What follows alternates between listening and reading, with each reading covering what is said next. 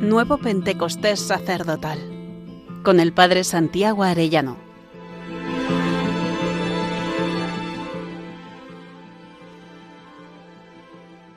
Vigésimo cuarto día. El sacerdote es alter Christus, una sola carne con Cristo. El Catecismo de la Iglesia Católica nos dice, in persona Christi capitis, en el servicio eclesial del ministro ordenado es Cristo mismo quien está presente en su Iglesia como cabeza de su cuerpo, pastor de su rebaño, sumo sacerdote del sacrificio redentor, maestro de la verdad.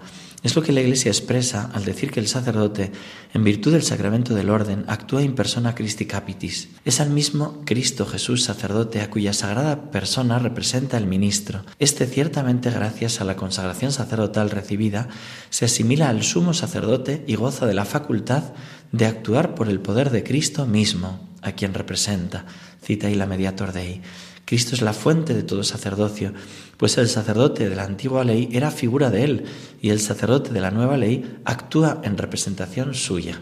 Cita ahí a Santo Tomás de Aquino. Por el, por el ministerio ordenado, especialmente por el de los obispos y los presbíteros, la presencia de Cristo como cabeza de la Iglesia se hace visible en medio de la comunidad de los creyentes. Cita ahí la Lumen Gentium. Este don de Cristo sabemos muy bien que es para servir, como nos lo recuerda el Catecismo. El sacramento del orden comunica un poder sagrado que no es otro que el de Cristo el ejercicio de esta autoridad debe, por tanto, medirse según el modelo de Cristo, que por amor se hizo el último y el servidor de todos. Y sigue el catecismo, recordando que eso no nos quita de nuestras limitaciones y que a veces podemos impedir el fruto de la gracia, aunque cuando obramos el sacramento, cuando estamos celebrando el sacramento, este actúa ex opere operato, al margen de la dignidad del sacramento. Pero la fecundidad apostólica de la Iglesia, también dice el catecismo, depende también de esa santidad del ministro y tenemos que ser santos. Por eso creo que tenemos que pedir mucho unos por otros esta santidad.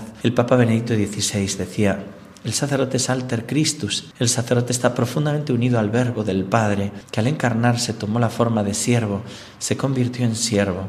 El sacerdote es siervo de Cristo en el sentido de su existencia, configurada ontológicamente con Cristo, asume un carácter esencialmente relacional, está al servicio de los hombres en Cristo, por Cristo y con Cristo, precisamente porque pertenece a Cristo. El sacerdote está radicalmente al servicio de los hombres, es ministro de su salvación, de su felicidad, de su auténtica liberación, madurando en esta aceptación progresiva de la voluntad de Cristo, en la oración, en el estar unido de corazón a Él, por tanto, esta es la condición imprescindible de todo anuncio que conlleva la participación en el ofrecimiento sacrificial sacramental de la Eucaristía y la obediencia dócil a la Iglesia. Explicará Scott Hahn, mediante la imposición de las manos, quienes son ordenados reciben el Espíritu de Jesucristo y de este modo reciben el poder para realizar acciones que resultan totalmente divinas. Tan estrecha es su comunión con Jesús que le representan cuando San Pablo perdonaba pecados, aseguraba hacerlo en prósopo Christú, 2 Corintios 2.10. Este término griego prósopo está plagado de connotaciones, literalmente significa rostro, pero también puede significar persona o presencia. En nuestro idioma decimos estoy presente o estoy en persona. La Biblia latina tradujo esta frase como in persona Christi, por tanto la tradición siempre la ha leído como en la persona de Cristo. Así es como San Pablo entendió su sacerdocio y así es como lo entendemos a día de hoy ser la presencia, la persona y el rostro de Cristo. La tradición católica se refiere al sacerdote como alter Christus, otro Cristo. En palabras de San Ignacio de Antioquía, contemporáneo de los apóstoles, mediante el orden sagrado, un hombre se convierte como Cristo en la imagen viva de Dios Padre. De ahí que no dudemos en dirigirnos a Él como Padre. Sabemos que la institución del sacramento del orden está unido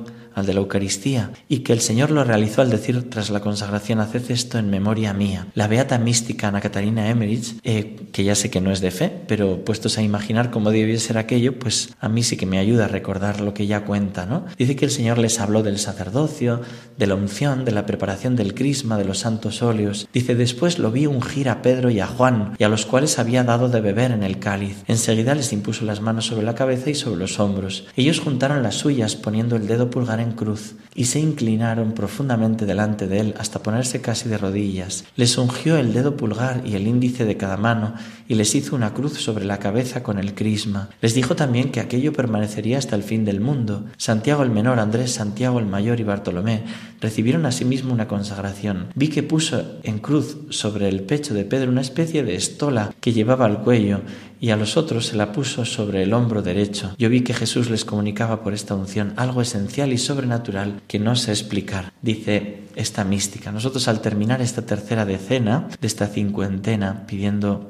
renovación sacerdotal, recordaremos nuestra ordenación sacramental, queriendo actualizar nuestros compromisos y pidiendo no descuidar el don de Dios, sino que se avive en nosotros, como dice primera Timoteo, no descuidéis el don que hay en ti, que te fue dado por intervención profética con la imposición de las manos del presbítero. Para eso también renovaremos nuestra consagración al corazón de Jesús. Me ayuda a mí compararlo con el sacramento del matrimonio. Me gusta decir que los dos lugares más santos de la tierra son el altar del sacrificio, el altar de la misa y también unido a él el lecho conyugal, donde se renueva la alianza. Los esposos cuando se van a casar dicen, yo fulanito me entrego a ti. Y es lo mismo que dijo Jesús en la última cena, yo me entrego, esto es mi cuerpo que se entrega por vosotros. Jesús consumó su ofrenda en la cruz, ¿no? consumó el sacrificio en la cruz.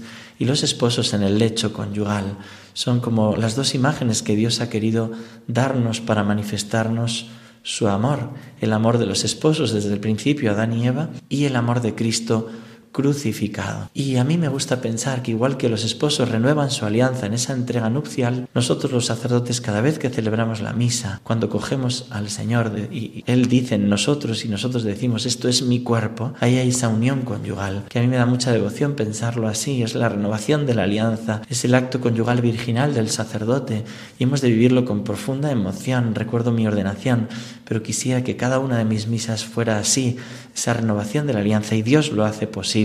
Es muy hermoso ver los diálogos que tiene Marcelo Van, ese muchacho vietnamita que está en proceso de canonización. Escucha a Jesús y él le pregunta, Jesús mío, ¿los sacerdotes son también tus esposas? Y responde, los sacerdotes son también mis esposas, y son esposas que he escogido muy especialmente para dirigir a mis pequeños amigos que ignoran totalmente la manera de comportarse con su divino amigo. De este modo mi amor se unirá más íntimamente al nuevo amor de aquellos, gracias a estos sacerdotes, mis esposas, que en lugar mío servirán de guías a mis otras esposas. Y dice Marcelo Van, ¿entonces mi director es también tu esposa? Sí, es mi esposa. Él es la palabra de amor que te envío con cada pequeño coscorrón. Esta palabra de amor te ayudará a soportar la prueba con alegría. Y le habla de los sacerdotes y le habla también de los sacerdotes infieles y por eso le dice que él no va a ser sacerdote y no tendrá esa responsabilidad. Y le habla del dolor que le causan los sacerdotes infieles y del consuelo de los fieles. Hay, sin embargo, una cosa que me consuela un poco, es que muchos sacerdotes saben todavía amarme. Estos sacerdotes forman verdaderamente alrededor de mí como un escudo que me protege de las flechas que vienen de ellos, desgraciados sacerdotes. Tengo predilección por estos buenos sacerdotes, fijo en ellos mi mirada, me regocijo con ellos y no dejo de ser su guía y su sostén. Hago todo para mimarlos, siempre están a mi lado, sin apartarse. Querido hermano sacerdote, Piensa si Jesús te puede hablar así. Quisiera transmitirte un gran gozo, el gozo de los más íntimos, porque aunque haya sacerdotes que traspasan mi corazón con la lanza de su pecado, hay sacerdotes que me traspasan con dardos de amor. Son estos los que limpian mi rostro con las lágrimas de su pureza, con las lágrimas de su entrega, de su sí en las pequeñas cosas, de su sí en mi plan para con ellos, en tantas y tantas delicadezas, en ratos, detalles desinteresados, pero sobre todo en cómo viven con absoluto fervor y entrega mi santo sacrificio. Tanto es así que aun sin ellos poder verme, yo estoy en ellos realmente vivo para una humanidad sedienta de amor. ¿Serás tú quien me lance estos dardos incendiados de amor verdadero? Respóndele al Señor, Señor, aviva en mí la gracia que recibí con la imposición de las manos. Jamás permitas que me separe de ti. Hazme vivir en unión esponsal contigo. Aviva en mí la fe en la Santa Misa. Hazme unirme a ti de tal manera que siempre viva como verdadero alter Christus. Y hasta mañana si Dios quiere, querido hermano sacerdote.